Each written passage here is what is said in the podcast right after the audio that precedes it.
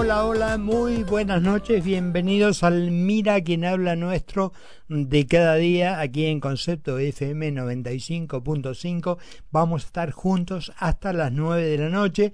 Carlos Mira ya lo contamos ayer, va a faltar por unos días, pero bueno, acá estamos juntos eh, hasta las 9, insisto, haciendo lo que tenemos el, gusto de hacer para ustedes y de saber que contamos del otro lado con la compañía que cada noche este, nos, nos van este, nos van entregando. Hay muchos temas en la Argentina, muchos temas en la Argentina, muchos son preocupantes, pero eh, bueno, nada, eh, es lo que nos pasa, nos pasa, eh, yo diría, más o menos de todo, ¿no? Tenemos un momento muy duro en cuanto a la economía, muy duro en cuanto a la inseguridad, muy duro hacia saber cuál es el futuro que realmente tenemos los argentinos. Hay un tema que de repente no es demasiado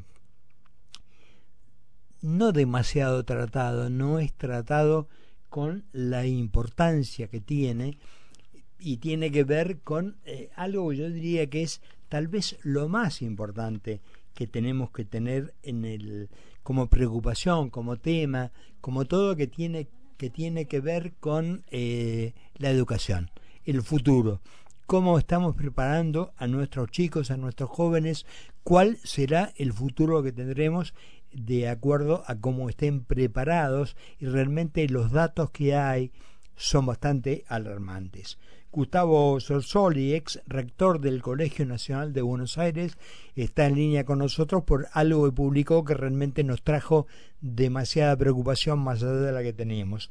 Eh, Sorsoli, Carlos Ponce saluda, buenas noches, ¿cómo está?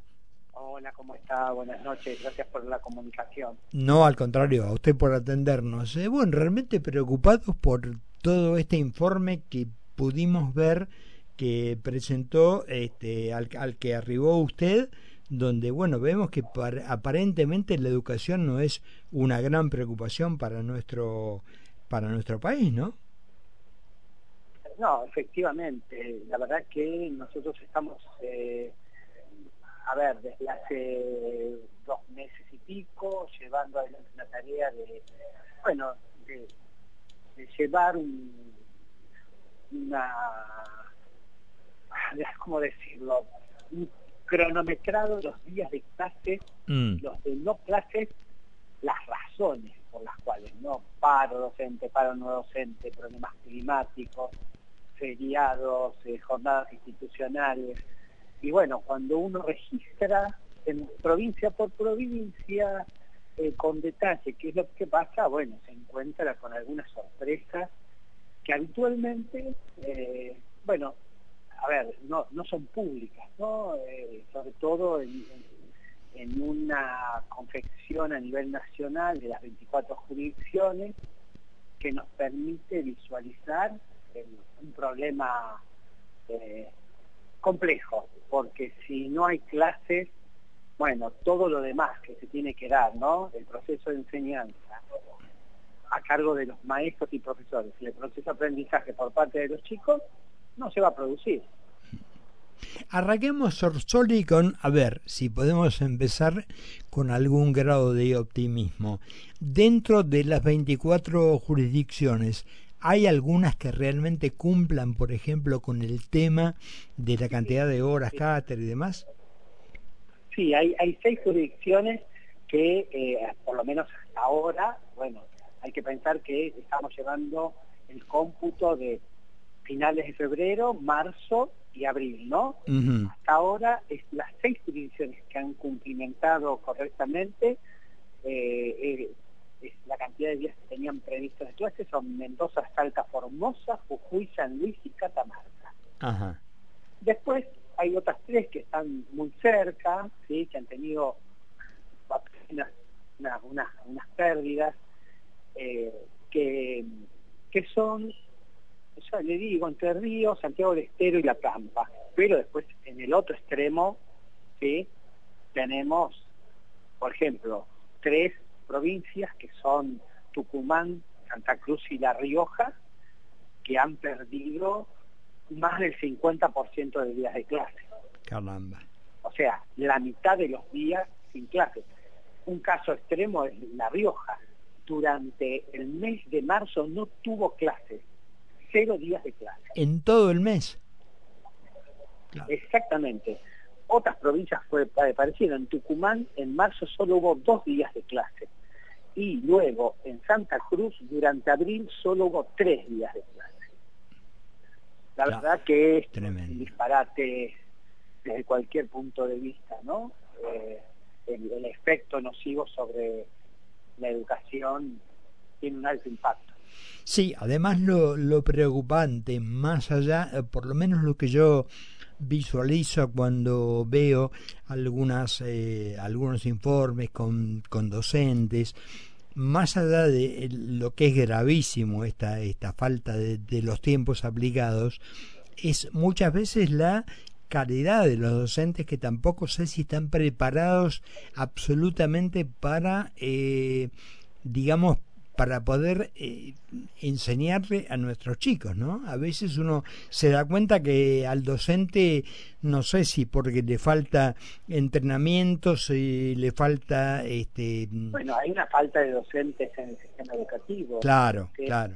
Estamos teniendo eh, docentes no titulados, eh, digamos, personas que ejercen la docencia con un título habilitante o supletorio y en muchas jurisdicciones tenemos estudiantes de los profesorados que con una cantidad determinada de materias, depende de la jurisdicción, porcentaje de, las materias aprobadas, ya ejercen la docencia. Y, y, la verdad es que no tienen formación todavía porque les falta parte de de los estudios de su carrera. Bueno, todo esto claramente deteriora la educación, la calidad de, los, de los aprendizajes de los chicos. Todo esto tiene impacto. Y, volviendo al informe, sí. el informe toma las cuestiones macro, eh, o sea, a nivel provincial, pero después si en una ciudad, en una provincia, por un problema climático, por ejemplo nieve o 45 grados de temperatura, y no hay clase, eso no está computado. Tampoco se computan las faltas de los docentes, por distintas razones, ya sea porque está enfermo o por una renuncia, y como hay falta de docentes no se lo reemplazó. Y por último, las faltas propias de los estudiantes. Eh, Argentina viene con una, una, tendencia en alza en la cantidad de días eh, de ausencia, y eso también es muy preocupante. Claro, porque no, si hay algo que no se recupera, creo que es el tiempo, pero... Eh, no, eso, eso a veces uno escucha algún gremialista dice, decir que los docentes sabemos cómo recuperar el tiempo de enseñanza, y la verdad que eso es una mentira absoluta, ¿no? Cada hora de clase que se pierde, se pierde, no se recupera, son menos aprendizaje para nuestros chicos.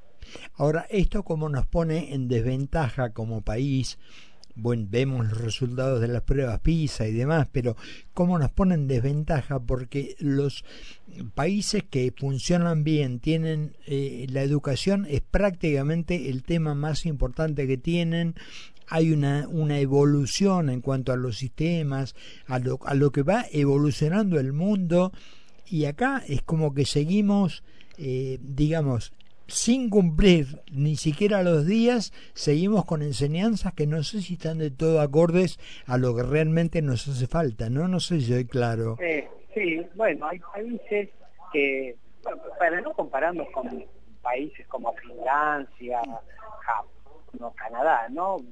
Podemos mirar la región, por ejemplo, Perú, un país más chico, de menos población, con un Producto Interno menor que el nuestro, sin embargo, viene con una política sostenida en educación y viene creciendo el rendimiento.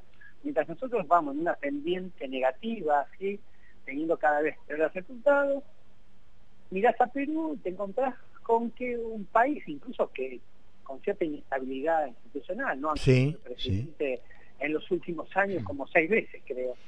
Sin embargo, en el, en el aspecto educativo están mejorando. O sea que se puede, ¿sí? Eh, si hay, hay consenso y acuerdos políticos se puede mejorar.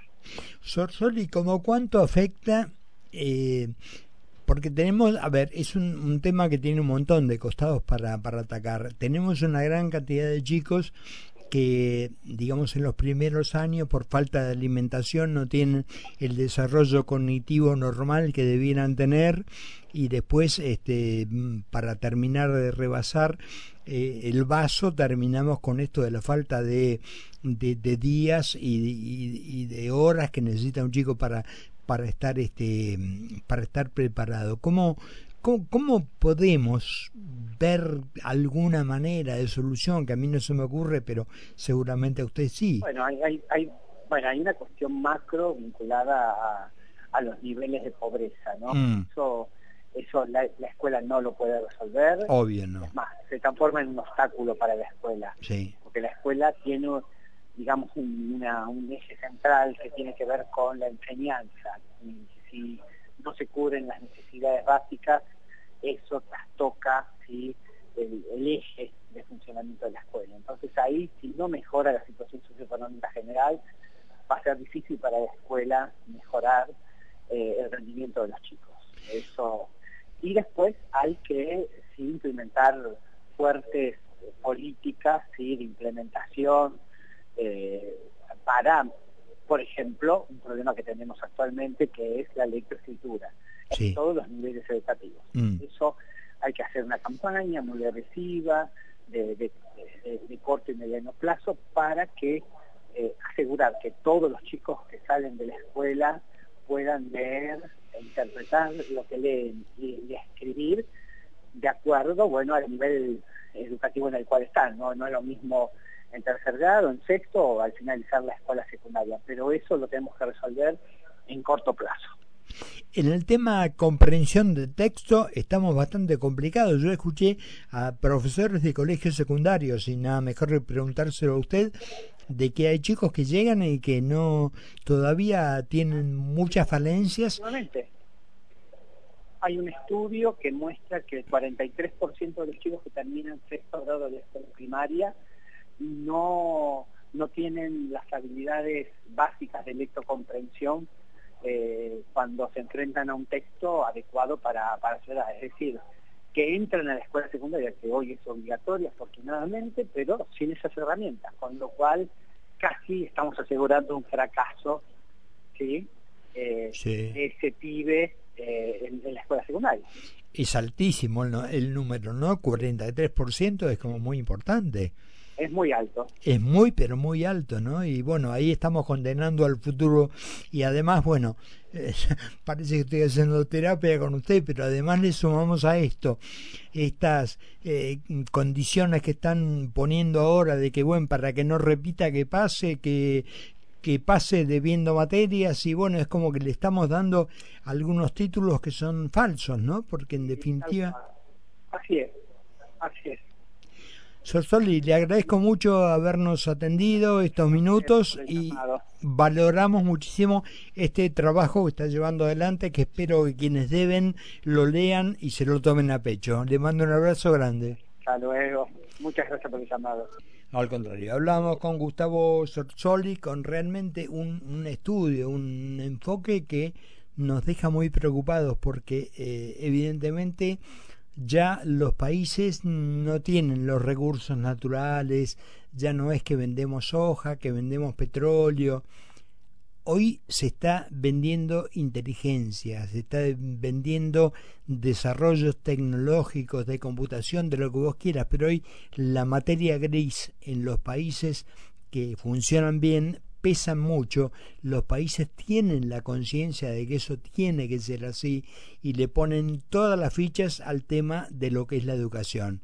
Acá no, acá seguimos eh, viendo qué opina Baradel. 18 minutos, pasaron de las 8 de la noche en la República. Carlos Mira y Carlos Poncio hacen Mira quien habla por concepto 90.